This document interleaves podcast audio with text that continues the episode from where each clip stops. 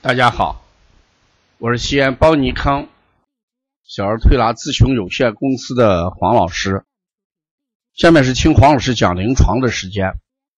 今天呢，我给大家分享一个案例：一个五岁男孩，他每周都要出现一两次，呃，遗屎，呃，遗在这个裤子上这种症状。家长呢？哎，感觉到很着急，说这孩子，呃，怎么越长了，好像出现这个呃怪的坏的习惯，过去还没有这种情况，现在呢，每周都会出现一两次。那我在问诊的时候，感觉到这个孩子啊，脸色黄，嗯，而且呢，他的脉象，哎，弱，而且呢，迟。按理来说，这么大的孩子的脉象呢，呃，应该要快一点，要说。可是这个孩子却是一个迟脉，而且呢是个弱沉脉。我问我说这个孩子要考虑什么？贫血。这个妈妈讲，反正多次做过血常规，呃，每次化验下来，哎，那个血红蛋白也就是一百一十二、一百一十三。最低线呢是一百一，那看来刚好呢在这个最低线的临界，这就要考虑什么临界呃贫血的问题。那在这种情况下，我们再看一下这个孩子的饮食跟大便情况，说这个孩子他这个饮食还是基本正常，大便呢三四天甚至五六天。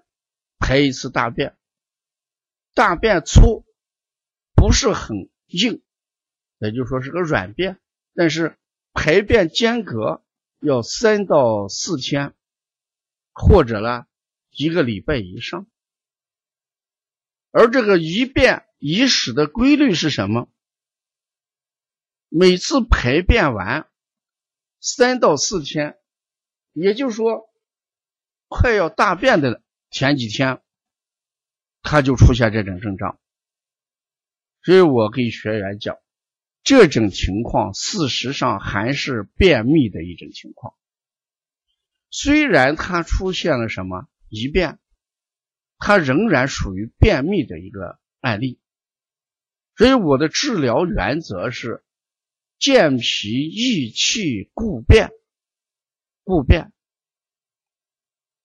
那这里面就存在一个疑惑，学员问黄老师：“这个一便你要用固便，但是这个孩子的大便三四天、五六天拉一次，你一固便，他拉的就不是更少了吗？也就是说，他便秘的情况是不是就更加严重呢？”我说这个话题你要这样讲，人家来的主诉。是一便，所以呢，你的治则应该要写在固变上。那你的方法是什么？通便是为了固变，什么意思？把孩子的便秘调好了，大便一天一次或者两天一次，正常了，这个一便的现象，这个症状才能消失。所以我们写治则的时候，虽然写的是固变，事实上我的配穴完全是通便。所以这种情况就叫要固变先通便，或者说我们通便才能达到什么固变。所以用一些呃气虚秘的治疗原则和方法，比如说给他做嗯。带中气海呀，益气；血海三阴交呀，养血。然后推七节骨，让它产生变异。这里边呢，我们一般不用清大肠和推六腑，理由是什么？因为这是个气虚秘，所以不需要用清法啊。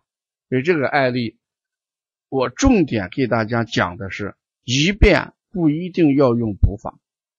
如果一个孩子因为便秘而出现的遗便，反倒要通便的方法，先治便秘，达到固便的目的。